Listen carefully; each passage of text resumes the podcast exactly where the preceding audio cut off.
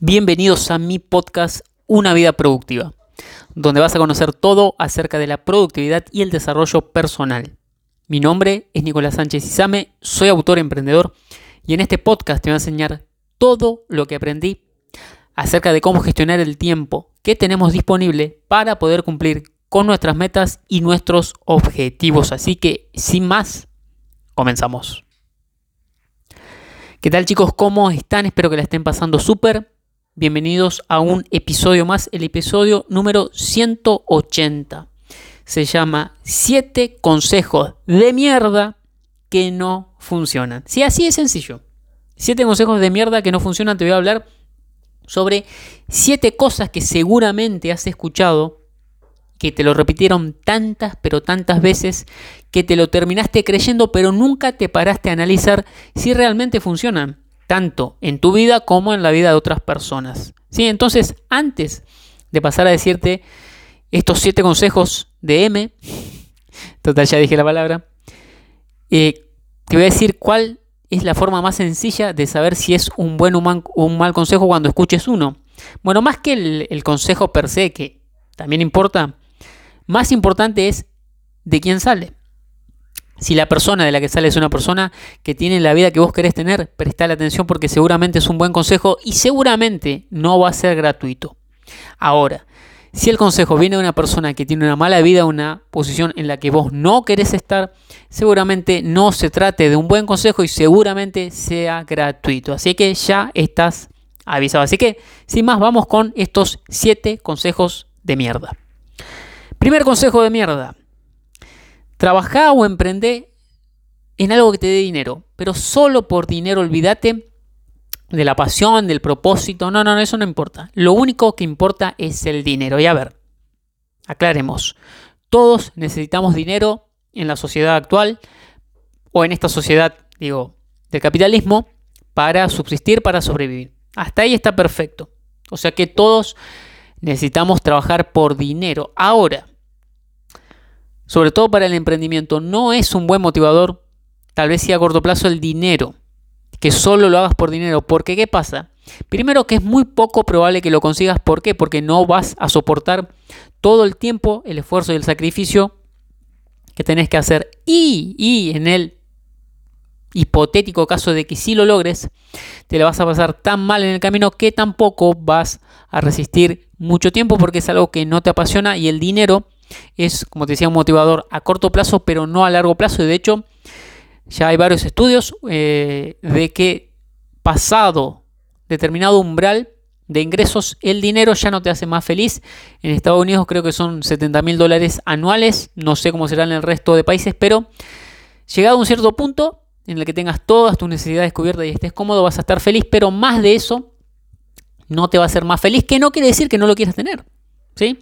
Porque ¿qué sí te puede hacer feliz? El progreso. ¿Ok? Pero si vas a emprender que sea por pasión, por propósito, por supuesto, te tiene que dar dinero, pero no tiene, el dinero es una consecuencia, no un fin. ¿Sí? Consejo número dos. Eso es para otros. Eso que vos querés hacer es para otros, es para uno en un millón. A ver, de nuevo maticemos hay cosas que sí son para uno en mil millones, como por ejemplo, si vos querés ser el próximo Lionel Messi, el próximo Maradona, si no tenés de nacimiento semejante habilidad, semejante talento, ese don, no vas a llegar a ser ni Messi ni Maradona. ¿Sí? Así que hay determinadas cosas en las que sí, sí, es uno en un millón. Pero hay otros ámbitos en los que se puede trabajar en el que la falta de talento se puede compensar con mucho trabajo y no es uno en un millón. ¿sí? Pasa que uno en un millón es el que pone el trabajo.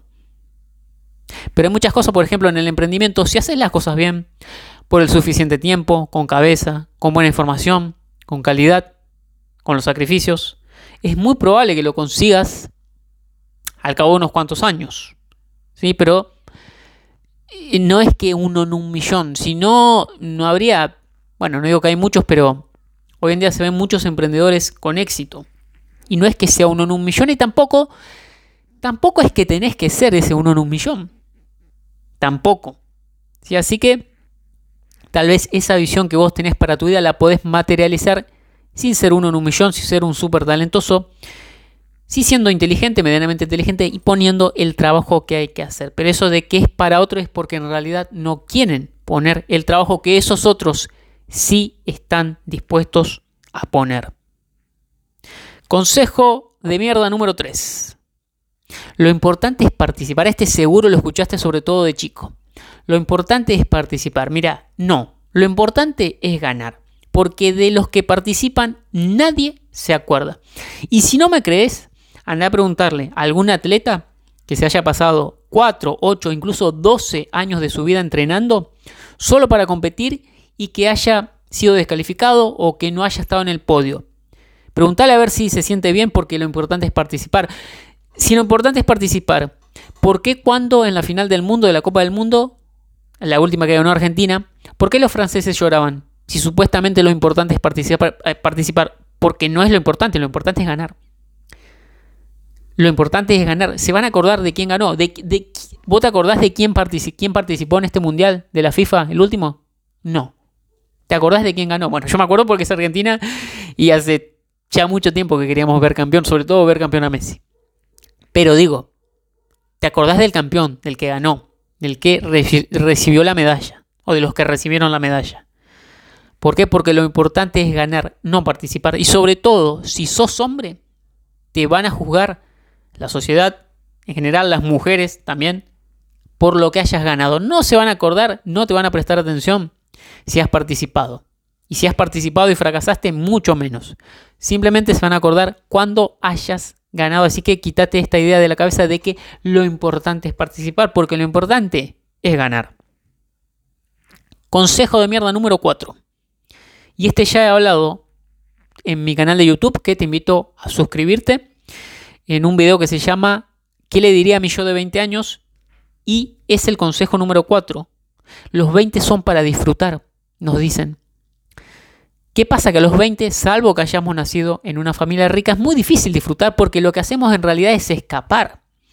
Nos vamos de fiesta, nos emborrachamos, hacemos... Bueno, yo no, hice esas cosas, pero digo, la mayoría sí. ¿Qué pasa? Que si vos disfrutás, entre comillas, los 20, de los 30, hasta el, hasta el resto de tu vida lo vas a sufrir. ¿Qué tienes que hacer lo contrario? Sacrificar tus 20 y te aseguro que si lo haces, en esa década te vas a posicionar por el resto de tu vida y a los 27, 28, 30, 35 vas a poder realmente disfrutar de la vida. Disfrutar con letra mayúscula. Viajando al mundo, con salud, con energía, comprándote lo que quieras, rodeándote de las mejores personas, rodeándote de belleza, de, arte, de lujo, ¿sí? Pero eso a los 20 no lo vas a poder hacer, y mucho menos si te pones a disfrutar, como dicen ahí, que insisto, no es disfrutar, sino es escapar, escapar de la vida. Si haces eso, sí, supuestamente vas a disfrutar, te lo vas a pasar medianamente bien, pero de los 30 para arriba, te lo vas a pasar mal. Quinto consejo de mierda que no sirve. Una mujer así o un hombre así no vas a encontrar. Así que mejor que lo cuides o la cuides, que lo conserves o la conserves, porque alguien así no vas a encontrar. Ya a ver, volvamos a matizar.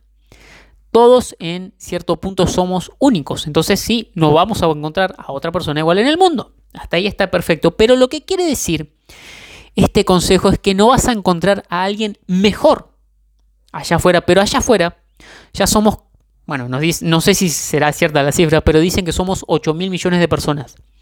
¿Vos realmente crees que allá afuera no hay alguien mejor? ¿Un hombre o una mujer? Pero ¿qué pasa? ¿Dónde está el truco? Que si vos querés acceder a una persona mejor como pareja, primero, primero te toca mejorarte vos, aumentar vos tu valor. Y lo que define el valor para un hombre o para una mujer no es lo mismo, pero bueno, eso escapa de este episodio, pero tenés que trabajarte. O sea, el problema de la sociedad actual es que muchos hombres quieren una mujer 10 de 10, independientemente de lo que sea una mujer 10 de 10, ya todos más o menos saben lo que es una mujer 10 de 10, y son un 2 sobre 10. Entonces, Si vos sos un 2 sobre 10, vas a traer a 2 sobre 10. No vas a poder acceder a un 10 sobre 10 porque incluso si te cruzas a esa persona, esa persona no va a haber valor en vos. Ojo, valor social, no valor como humano. ¿Por qué? Porque no te has trabajado. Entonces las personas no quieren poner el trabajo. Y para las, las chicas lo mismo.